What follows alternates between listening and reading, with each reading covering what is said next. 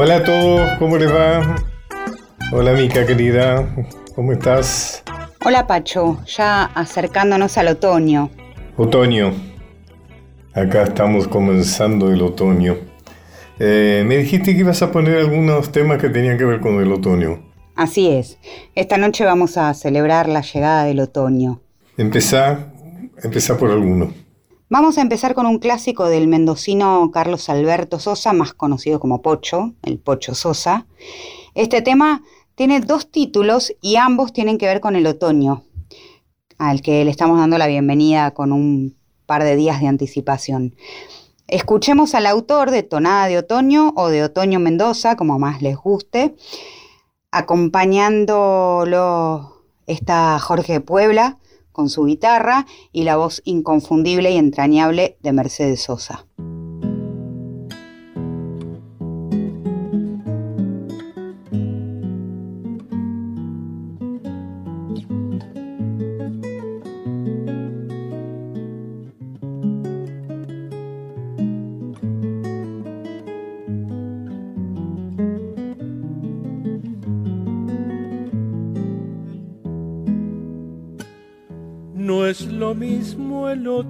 En Mendoza. Hay que andar con el alma hecha un niño. Comprenderle la diosa a las hojas y acostarse en su sueño amarillo. Tiene el canto que baja la sequía, una historia de duendes del agua. Personajes que un día salieron a poblarnos la piel de tonabas. La brisa traviesa se ha puesto a juntar suspiros de nubes cansadas de andar. Esta lluvia que empieza en mis ojos no es más que un antojo de la soledad.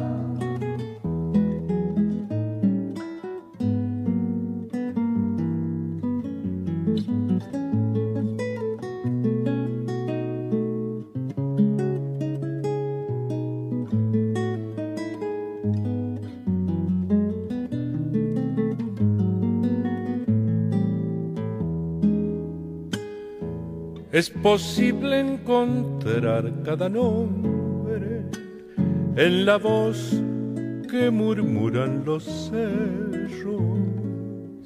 El paisaje reclama por fuera nuestro tibio paisaje de adentro. Ser la tarde que vuelven gorriones a morirse de abrazo en el nido. Y tener un amigo al costado para hacer un silencio de amigos. La tarde nos dice al llevarse al sol que siempre al recuerdo lo inicia un adiós. Para quien lo ha vivido en Mendoza, otoño son cosas que invento el amor. Para quien lo ha vivido en Mendoza, otoño son cosas que invento el amor.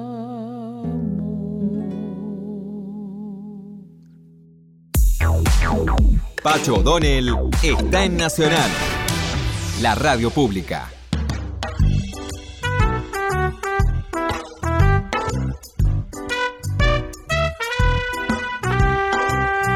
Qué bueno, qué lindo. ¿Sabes qué? Te voy a contar un poco qué es esto del otoño.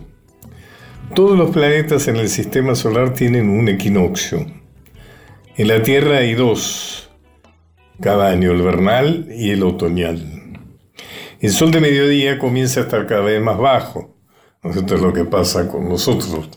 y las noches empiezan a volverse cada vez más largas. Esto solo puede significar que el verano está llegando a su fin. El equinoccio de otoño llegará el próximo 22 de septiembre a las 22.02. Bueno, estamos hablando del hemisferio norte, ¿no es cierto? Marcando oficialmente el comienzo del otoño en el hemisferio norte y el inicio de la primavera en el hemisferio sur. La palabra equinoccio procede del latín y significa noche igual, lo que hace referencia al día y la noche de aproximadamente 12 horas cada uno y que tiene lugar solamente en los dos equinoccios del año. Pero ¿qué ocurre durante un equinoccio? Los equinoccios ocurren dos veces al año y son momentos en los que el día y la noche, como ya lo dijimos, tienen la misma duración. Todos los planetas del sistema solar, todos experimentan equinoccios. Este fenómeno tiene lugar cuando el Sol se encuentra exactamente sobre el ecuador de un planeta. Esta división tan clara en nuestro día de 24 horas está vinculada a la misma razón por la que la Tierra tiene estaciones. El planeta gira en un eje con una inclinación de 23.5 grados respecto a su plano orbital. Esto significa que mientras la Tierra realiza su órbita de 365 días, los hemisferios se inclinan y por lo tanto están más cerca o más lejos de los rayos solares. Lo que nos pasa ahora es que estamos más lejos de los rayos solares. Esto hace que el terminador, se llama terminador la línea divisoria entre la parte diurna y la parte nocturna del planeta, pase por los polos norte y sur del planeta. Este ángulo hace que todo el planeta experimente la misma cantidad de luz y oscuridad durante un día dos veces al año, los equinoccios. Estos son el equinoccio vernal y el equinoccio otoñal. Junto con los dos solsticios del planeta, los equinoccios marcan el cambio de estación. En el hemisferio norte, por ejemplo, el equinoccio vernal marca el inicio de la primavera en torno al 21 de marzo, mientras que el equinoccio otoñal indica el comienzo del otoño en torno al 22 de septiembre. En nuestro caso, hemisferio sur es al revés. A través de la historia, diversas culturas alrededor del mundo han celebrado las fechas que representaban un cambio de estación. Un ejemplo destacable es la antigua pirámide maya escalonada conocida como el Castillo en Chichen Itza, México. De forma exacta durante la puesta del sol, los equinoccios de primavera y de otoño, la luz solar baña la empinada escalinata de esta construcción, el ángulo justo para crear la espeluznante forma de una serpiente que parece deslizarse a lo largo de esto. Yo lo vi, que realmente es muy impresionante y de alguna manera lo que marca es el dominio que tenían los pueblos originarios de todo lo que tuviera que ver con el cielo, los astros, etc. Como ya hemos dicho, otros planetas del sistema solar también tienen estaciones y equinoccios, aunque escalas mucho más extremas. Marte, por ejemplo, tiene una inclinación muy similar a la de la Tierra, por lo que experimenta el mismo tipo de estaciones pero su distancia del Sol implica que un invierno marciano puede llegar a durar la friolera de 154 días. Sin embargo, el planeta que sería una pesadilla para cualquier persona que sufra trastorno afectivo estacional, es decir, depresión invernal, es Urano. Yo no tengo depresión invernal, pero me aplasto, me vuelvo más intelectual, más inteligente suelo bromear. Y fíjate vos, Mica, que en realidad los grandes inventos del mundo han sucedido habitualmente en climas templados. No es una generalidad, pero es una estadística interesante. No sé, mucho menos en climas muy cálidos o en climas muy fríos. Bueno, el planeta que sería una pesadilla es Urano, porque su eje tiene una inclinación de aproximadamente 90 grados, lo que en esencia significa que gira sobre un lado durante órbita, su órbita de 84 años alrededor del Sol. Esto se traduce en inviernos que duran 42 años. Durante un equinoccio de Saturno, a su vez, que ocurre cada 15 años terrestres, el Sol brilla justo sobre los famosos anillos del planeta, bañándolos en sombras que revelan su estructura tridimensional. Bueno, te aburrí un poco con esto, pero bueno, vamos a pensar un poco qué era el otoño y el equinoccio. Y ahora sigamos. Sigamos con música. Hay mucha música y mucha poesía dedicada al otoño. Es sin duda una estación especial. Para quienes aman el verano tiene un dejo de melancolía, pero para quienes sufrimos el calor es un alivio, que está lleno de colores y que tiene una música particular, porque pisamos esas hojas secas y eso es el sonido del otoño, no de otra cosa. José Luis Perales nos canta esta canción de otoño.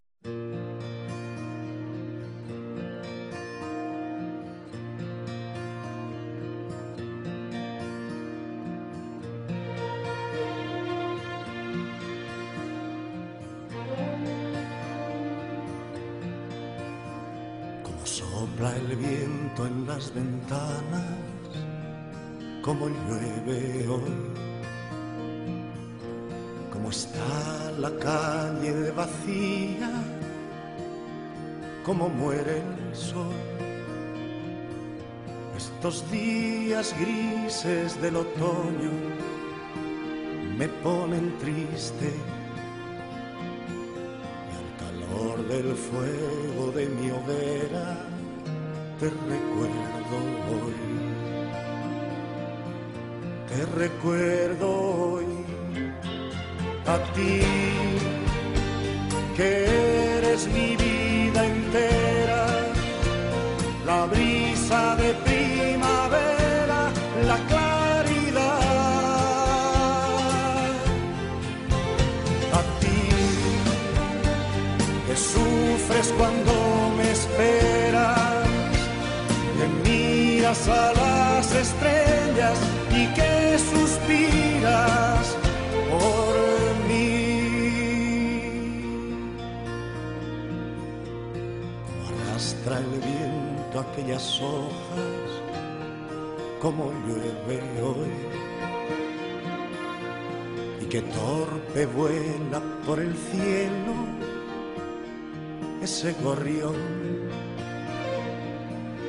han quedado mundos esos nidos de golondrina. Y sentado al borde de la noche te recuerdo hoy. Te recuerdo hoy. A ti que brisa de primavera, la claridad. A ti que sufres cuando me esperas, que miras a las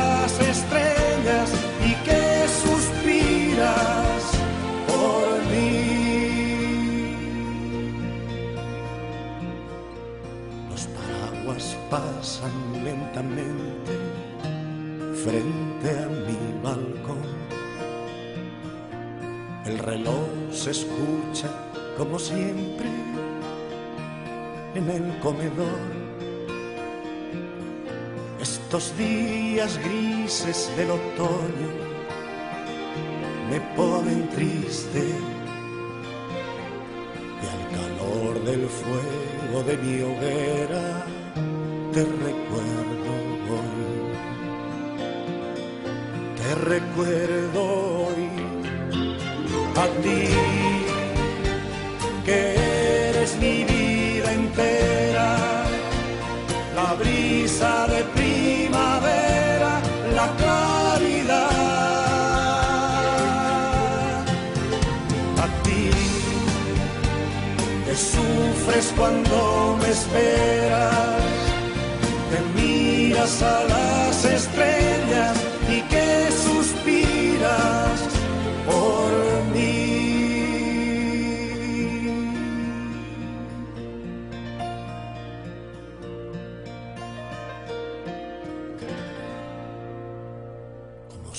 sopla el viento en las ventanas,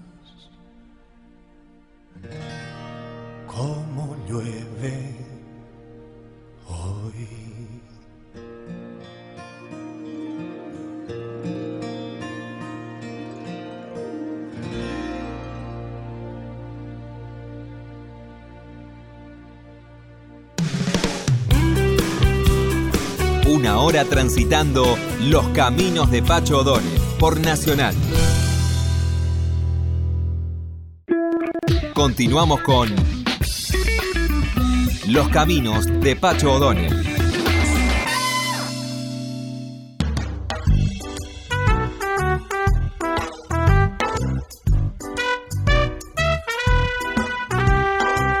Ahora voy a conversar nada menos que con una persona, bueno, que admiro, el público que admiro y quiero, que es Víctor Hugo Morales. Y lo voy a hacer a raíz del estreno de su obra eh, El Reproche, que también es su estreno como dramaturgo. He tenido una oportunidad muy particular porque en realidad no la vi, no la vi porque soy sordo. Yo nací con una hipocusia izquierda y después con el tiempo se fue transformando en una sordera importante, uso este, audífonos y demás. O sea que no, no, no, no suelo ir al teatro porque no escucho bien lo que pasa en el escenario. Pero Víctor Hugo tuvo la gentileza de enviarme el texto, así que lo he leído, el texto del reproche. Víctor Hugo, quería tomarme unos minutos para decirte qué es lo que me sugirió. Yo creo que tu obra acepta para mí dos lecturas fundamentales, muchas más, muchas más que vos. Una tiene que ver con el amor, como diría Fito Páez, el amor después del amor. Y otra tiene que ver con la deconstrucción masculina y la reivindicación femenina de su lugar en la sociedad. Para pensar en lo primero, tengo que acudir al psicoanálisis, fundamentalmente algo que sugiere Freud y que de alguna manera deja establecido Lacan, y es el hecho de que somos seres insuficientes. A los seres humanos les falta algo. Es decir, nacemos en un estado de extrema inmadurez. Vivimos deseando el deseo del otro, porque si el otro nos desea, sobre todo nuestra madre al principio, es nuestra perdición. Entonces vivimos nuestra vida buscando aquello que nos completa, una búsqueda infructuosa, es como la historia del burro que le atan una zanahoria en la espalda y camina atrás de esa zanahoria que nunca va a alcanzar. El ser humano es igual, nunca va a alcanzar esa completud que busca. Fíjate vos que recién me acordaba del banquete de Platón, cuando Aristófanes, que está un poco borracho, ante la propuesta de Arixemarco de que hablen del amor, él dice que los seres humanos originariamente estaban constituidos de dos partes, una parte hombre, una parte mujer, dos partes mujeres, una parte mujer, otra parte hombre, y que Dios, los dioses, Zeus sobre todo, irritado por la, eh, eh, por la soberbia de los seres humanos, decide partirlos por la mitad. Y entonces pasamos la vida buscando la otra mitad. Quizá aparece la metáfora de la media naranja y demás. ¿Y qué es lo que se plantea en tu obra? De alguna manera es que lo que en algún momento nos parece que hemos alcanzado la completud, que hemos llegado a la felicidad, que hemos encontrado aquello que buscamos, es el enamoramiento. Más que el amor, el enamoramiento. El momento del éxtasis del amor, cuando estamos convencidos de que el otro o la otra es lo más maravilloso, algo suprahumano, ¿no es cierto? Y después, ¿qué aparece? ¿Cuánto dura eso? ¿Cuánto dura el enamoramiento? Porque en última instancia casi podría decirse de que el amor es una estafa, es una farsa, porque esa completud, salvo excepciones si es que existe, no dura. Y entonces aparece ese maravilloso título de tu obra. Aparece el reproche. El reproche como sustituto del enamoramiento que hubo alguna vez como el enamoramiento que hubo alguna vez en estos dos personajes que vos definís también, Javier y Julia, que son dos personas muy interesantes que aparentemente han vivido una etapa de enamoramiento satisfactoria, ¿no? Pero que ahora solo le queda el reproche, la memoria que es el reproche, ¿no? Bueno, disculpame que te tiré todo esto, pero tiene que ver con el entusiasmo con que he leído tu obra. Me siento tan complacido, Pacho, tan agradecido a que te hayas tomado ese trabajo y puedas darle ese volumen, esa estatura a lo que es un casi accidente en mi vida, una cosa tan inesperada que surgió eh, espontáneamente. No sé si hay plantas que surgen de la nada eh, y así fue por lo menos lo que ocurrió con, con esto que intenté. Primero para nada y después entusiasmado por alguna persona a la que me animé a dárselo para que lo leyera convertirlo en un radioteatro y después trabajar un poco para que fuera un poco más teatro y ahora vivir esta alegría inmensa de tener en un teatro tan importante como el Picadero una obra que la gente ve y que por suerte se retira agradada. Es decir, yo sé que van muy en función de mi propio nombre, de, ciertas aceptaciones que uno eh, consigue, como también está de lo otro, por supuesto, pero es importante que se vayan con la idea que vos estás transmitiendo tan maravillosamente de que han visto algo que valió la pena. Y esto para mí no tiene precio, es un conviene a marcar una etapa formidable para mi vida, un, momento de un mimo muy grande que me, que me da la vida. Así que estoy más que agradecido. Y cuando aparecen expresiones como la tuya, cuando hablo con alguno de los que ha visto la obra, y entonces eh, me, dicen, no, no, con ese vuelo, pero me dicen las cosas que, señalan, yo me siento muy complacido, es inevitable, ¿no? A vos siempre te gustó el teatro, ¿no? Vas, mucho al teatro. Yo he ido todo. ¿Has visto algunas obras mías, inclusive? Sí, sí, sí, por cierto. Bueno, la última, la de Benedetti, que fue una, es una joya, que de vez en cuando reaparece por lo que veo, eh, y que ya, tengo la suficiente distancia como para ver de nuevo.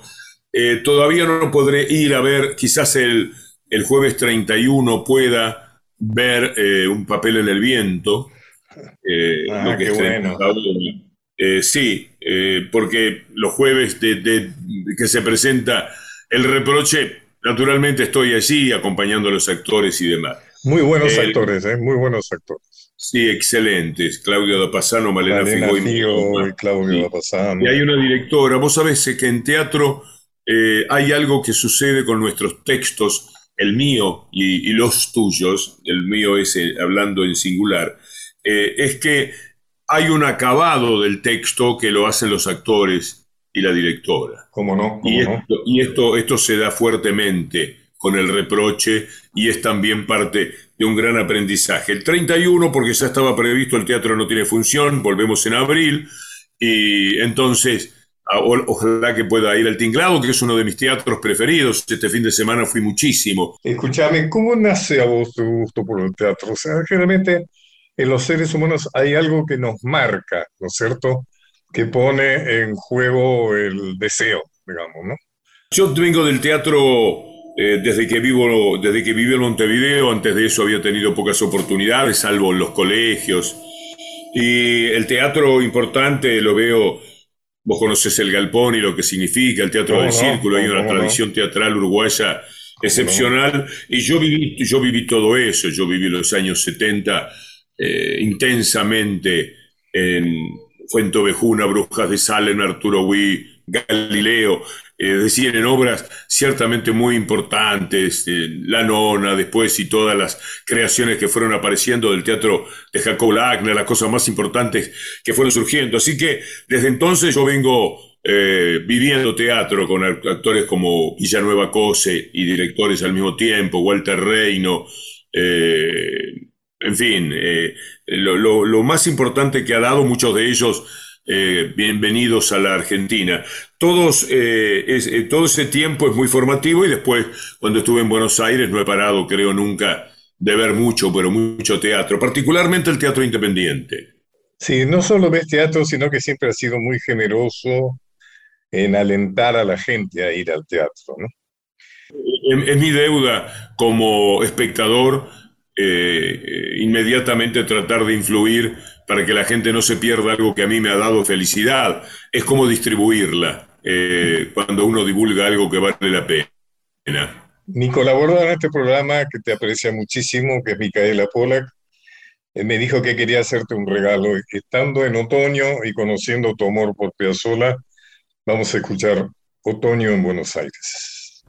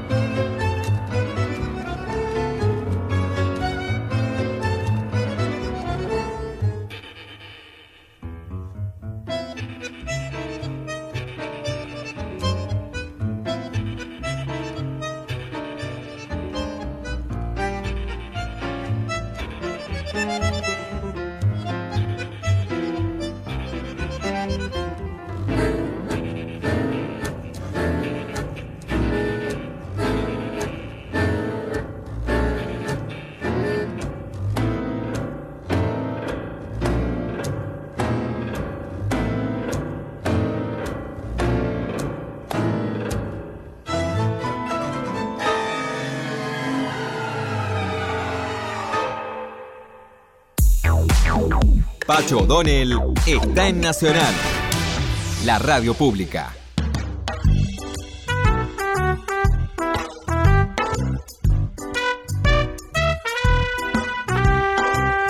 Bueno, vos seguís con tu programa de Piazzolla, ¿no es cierto? Sigo con Piazzolla los domingos a las 11 de la mañana en Radio Nacional. Hace ya 20 años que lo tengo el programa. Vos sabés que mi proximidad con Piazzolla, por llamarlo de alguna manera, es que yo salía a pescar en Punta del Este en el mismo barco que Piazzolla salía a pescar tiburones. A lo mejor estabas el día que pensó en hacer escualo. Una hay que decir que hizo escualandrum también tiene que ver con eso, ¿no? O sea, no, bueno, yo estoy, fue después, ¿no? De eso había, pero lo hacía, salía a pescar con el mismo marinero que el capitán que lo llevaba a Piazzola y las anécdotas eran muchísimas. Y ojo que pescaba tiburones importantes. ¿Sabes por qué? Porque en el, la isla de los lobos se faenaban lobos y entonces había mucho alimento para los tiburones. Después ya se prohibió en la faena de lobos, entonces ahora ya no hay tiburones en la... Pero pescaba muchos tiburones y algunas fotos lo muestran con tiburones muy importantes. Pero no quiero alejarme de tu obra. Hay otra, como decía, hay distintas interpretaciones. Otra interpretación, quizá la más evidente, es la reflexión sobre eh, el rol de la mujer en la sociedad actual, ¿no es cierto? El cambio de paradigma. Y pues es algo muy interesante y es que en realidad la obra empieza, es, es como una vueltita que a mí me gustó mucho, que habla de la revolución lenta, ¿no es cierto? ¿Qué es lo que está diciendo el televisor? Que es una entrevista del personaje de, la obra, ¿no es cierto? De, de, Julia, que está viéndose a sí mismo en una entrevista que ha hecho por televisión, donde está hablando de la revolución lenta, el cambio de paradigma, el fin del patriarcado, etc. Y llega Javier y lo que le dice, qué linda que estás es muy interesante porque hay un contraste, ahí justamente se pone en acción la no deconstrucción masculina, o sea, lo que ve él es su belleza y ella le dice, pero no, quiero que te des cuenta que lo que estoy diciendo es inteligente, ¿no? Ahí es donde aparece claramente que a pesar de todo el avance y de todo, la obra comienza justamente con una muestra de cómo realmente el paradigma no ha cambiado tanto, ¿no? No ha cambiado lo suficiente, por lo menos. Porque no ha cambiado lo suficiente, correcto. Una, un hallazgo para mí de tu eh, directora, de Julieta Otero, es que ha privilegiado el diálogo. Es decir, el, el lector, en mi caso el espectador, no se distrae del diálogo. No pasan otras cosas, ¿no? O sea, porque podría introducirle muchos elementos de acción. Eh, eh, vos construís una obra de diálogo, donde a vos lo que te importa es que se entienda cómo es esa ida y vuelta en espejo, ¿no es cierto? Porque muchas veces él le dice lo que en realidad ella también le está diciendo o le hubiera dicho o le había dicho. Es, es realmente casi una obra en espejo, ¿no? Pero es muy interesante, por, por lo que me ha contado, no la vi, pero le ha contado, es cómo el autero respeta el diálogo, o sea, no distrae al espectador. Sí, eh, es que la obra nace como un juego justamente de poner una frase y que alguien la responda, como si jugaras a las tres ah, mano a mano. Entonces, eh, es como si estuviera dando vueltas a la mesa y me pongo por un momento de un lado y por un momento del otro. Ah. Y pienso qué es lo que lógicamente respondería la, eh, la, la, persona al estímulo que ha recibido del otro lado. Esto yo lo hago muchas veces también con alguna cuestión política, qué sé yo, como un juego, plantearte ahora decir eh, Rusia es culpable de todo lo que está ocurriendo en Ucrania y la guerra, y entonces paso para el otro lado y digo, pero antes que Rusia fuera culpable hay culpas de Estados Unidos y de la OTAN que invaden eh, los territorios que más o menos se había acordado que no se podían invadir. Y doy vuelta otra vez a la mesa y, hablo en función de lo que diría... Ah, eso está muy claro. Por eso pensé que esto comenzó con un radioteatro en realidad. Exactamente, lo, primero que, que has corrido un riesgo, ¿no? Corriste un riesgo, corriste un riesgo. Sí. Pero lo salvaste muy bien. Pero a mí me gustó mucho, mucho ese juego. Eh, y, de ahí surgió una obra que efectivamente en el origen, en lo que fue radioteatro, tiene mucho más diálogo todavía, quizás demasiado. Pasaba poco teatralmente y en eso me hizo trabajar Julieta y la verdad que fue un aprendizaje que nunca termina, por supuesto, ya lo sabrás, pero que para mí fue muy bueno y al mismo tiempo muy divertido, muy formativo. Así que la obra ha sido un manantial de satisfacciones en lo personal por haberlo hecho, por haberme animado, por haberlo mejorado, por haber tenido excelentes, ha tenido excelentes críticas. Hablando del diálogo, hay una frase, hay varias frases que me parecen sumamente logradas. Hay una que me encantó que es, amás de mí lo que consigo de vos. Qué bueno. Da para pensar, da para pensar un rato largo eso, ¿no?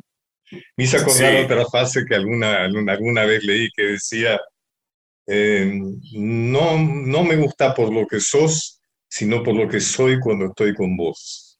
Claro, sí, ah. conozco esa frase. ¿De dónde será? Es muy buena. No me acuerdo, sí, sí. También está todo lo contrario. Yo usaba eh, las cositas que escribí hace unos años, eh, una de Platonov, la obra de Chejo cuando eh, en una discusión con la mujer, eh, en, reproches cruzados se le dice, ¿qué te hizo pensar que había algo de mí que pudiera valer la pena para vos?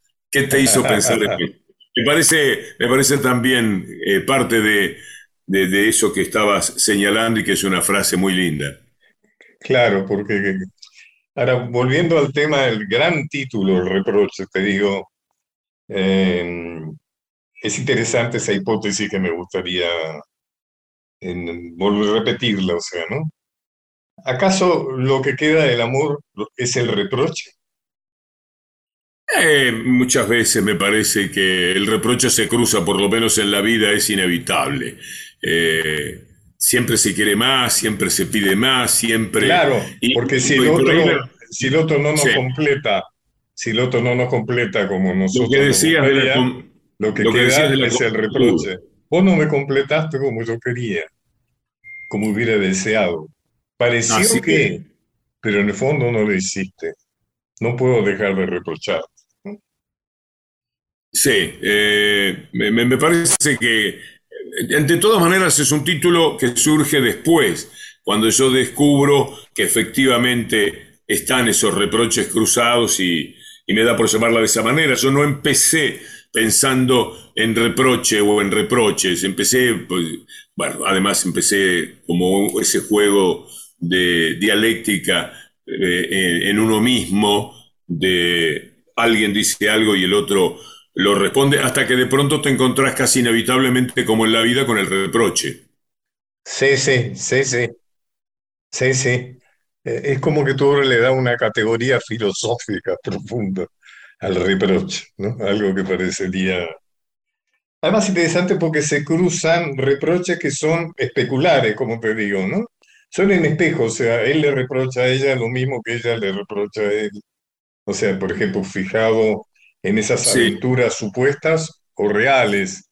Lo que pasa es que ella reprocha eh, desde una verdad, desde una razón, y él reprocha desde un lugar en el cual lo que eh, es su cultura patriarcal le impide aceptar como propio de, de, ese juego que para el hombre es natural. Un poco por ahí también parece que la obra tiene un sesgo feminista y en realidad lo que yo siento siempre cuando se habla de estos temas es una gran piedad por nosotros los hombres.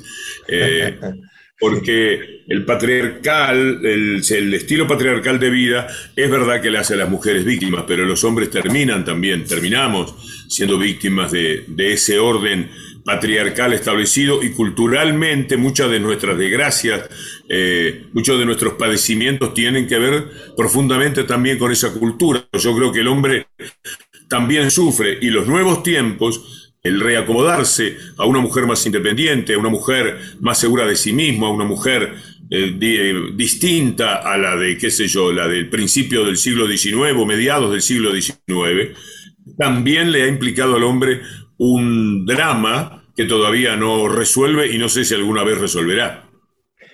Además, lo que voy a decir algo que quizás no, no debería decir, pero Ucrania demuestra que la guerra sigue siendo cosa de hombres, básicamente, ¿no? O sea, eh, la mujer sigue siendo exceptuada. El hombre sigue siempre muriendo antes que la mujer, ¿no? Hay algo de ahí donde el patriarcado tiene su costo. O sea, no es gratuito, nunca ha sido gratuito el patriarcado. Y sin poder llorarlo casi que sería el precio, decir, que, que, ese sea su costo y no poder llorarlo debidamente porque es parte de su condición de hombre según los dictados patriarcales. Absolutamente, absolutamente. Pero además, para que la gente sepa, eh, la obra tiene humor. Tiene humor. sí, porque hay algo patético en el hombre, en, esa discusión.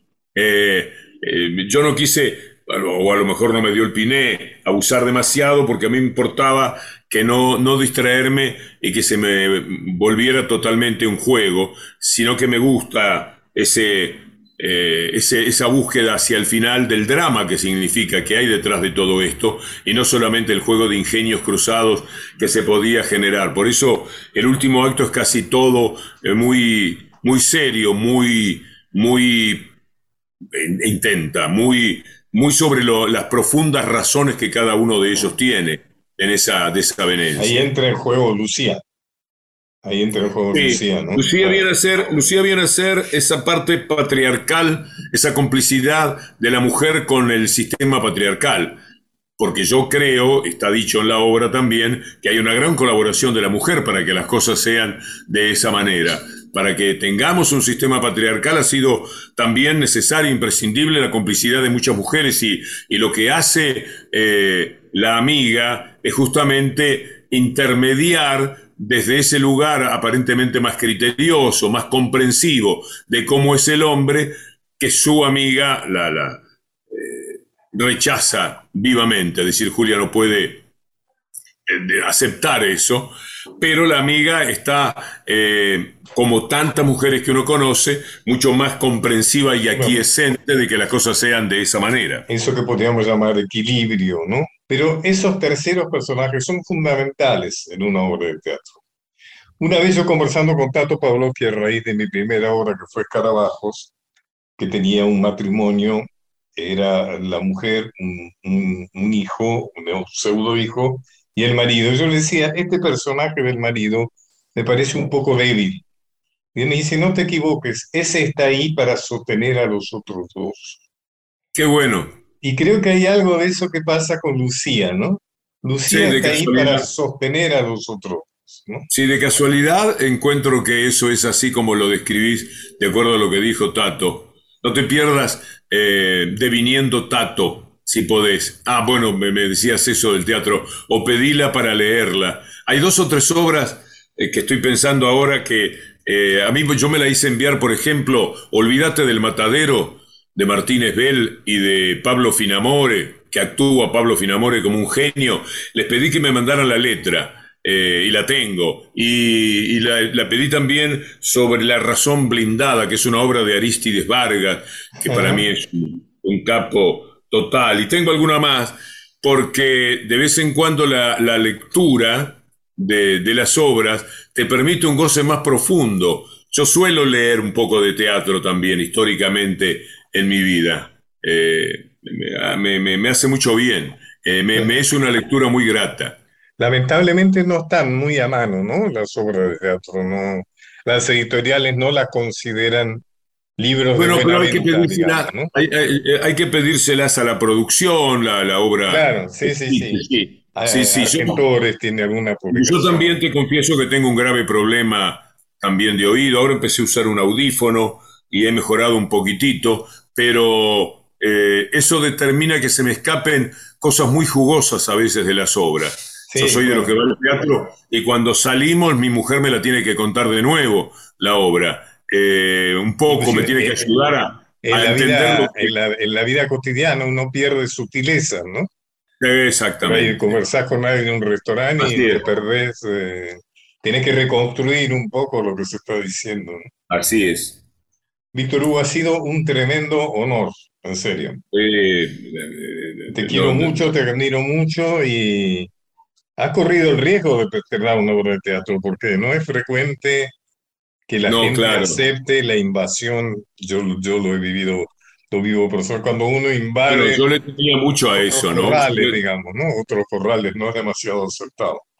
Sí, eh, entra una cierta culpa. El otro día vi otra obra que voy a pedir también su texto, que se llama. Bueno, no, que me la mandaron el texto, pero que todavía no leí, que es La Razón Blindada.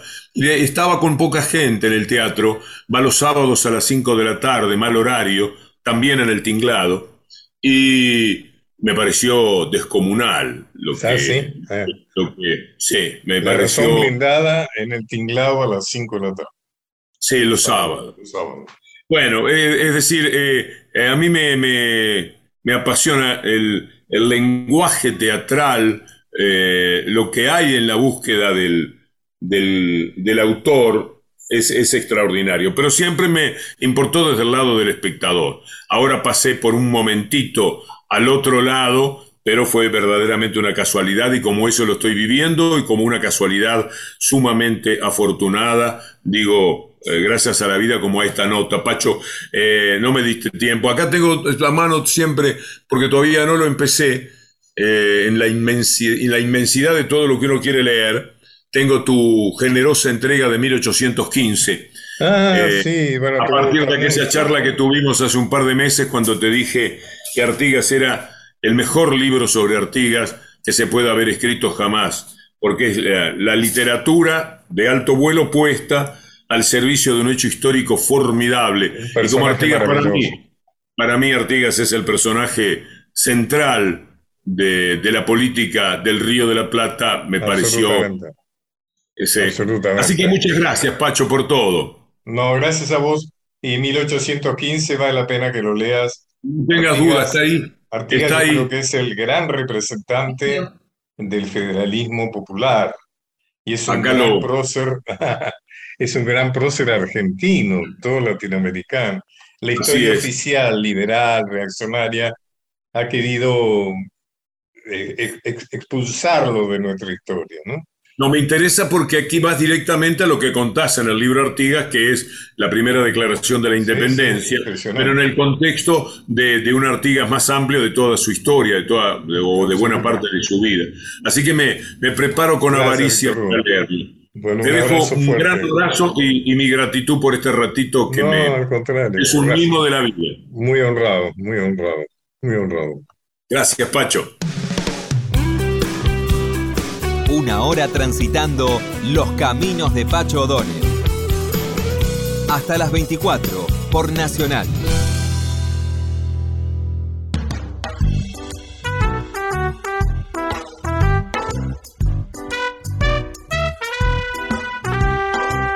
Bueno, Mica, terminamos acá. Espero que te haya gustado la entrevista. Muy interesante. Voy a ir a ver el reproche pronto. Y te pido que me despidas, que nos despidas con esa bellísima obra de Vivaldi, El Otoño, ¿no es cierto?, de las cuatro estaciones. Pues es que Vivaldi le decían el preteroso, era un sacerdote que vivía ahí en Venecia, que era asmático, pobrecito, en uno de los lugares más húmedos del planeta, y que compuso esto, esta belleza realmente. Bueno, decinos por qué, por qué orquesta está tocado. Nos vamos escuchando el primer movimiento de otoño de Vivaldi por la Orquesta Sinfónica de la Sociedad Filarmónica de Conciertos de México, dirigida por el maestro Eduardo Álvarez. Un abrazo fuerte y hasta la próxima. Próximo viernes, 21 horas, como siempre. Los quiero. La quiero a